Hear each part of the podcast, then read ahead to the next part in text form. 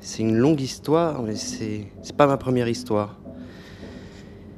Avant, j'ai eu un violoncelle. euh, C'était plus petit, c'était plus transportable. J'ai eu un piano, euh, c'était vraiment plus gros. On pouvait faire plein de choses avec, mais euh, mais je pouvais pas, je pouvais pas le serrer dans mes bras non plus. Donc. Je suis venu à la contrebasse après et maintenant on se quitte plus. Et ah, c'est dur.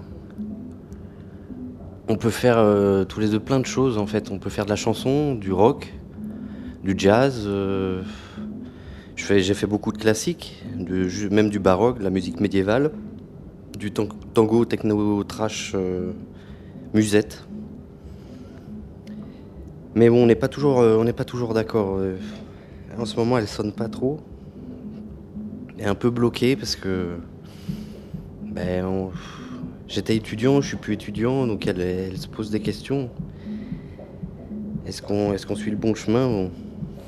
Étienne Charbonnier, contrebassiste de Drôle de Cire. Elle a du mal en ce moment, un petit peu de mal, mais euh, on va se rabibocher, je pense, bientôt.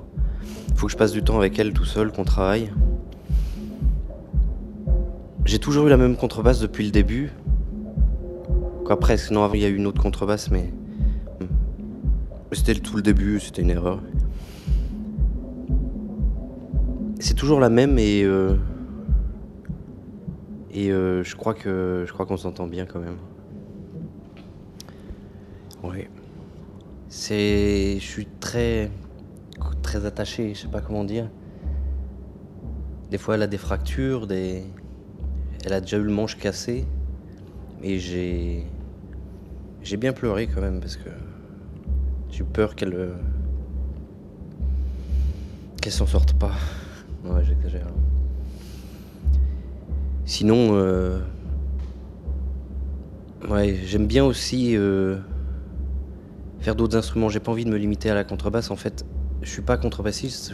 Je préfère être musicien en fait et me dire que je peux m'évader par le chant, je peux m'é- m'évader par le piano, par. euh, J'ai envie de faire un, instrument, un, un cuivre, faire du trombone.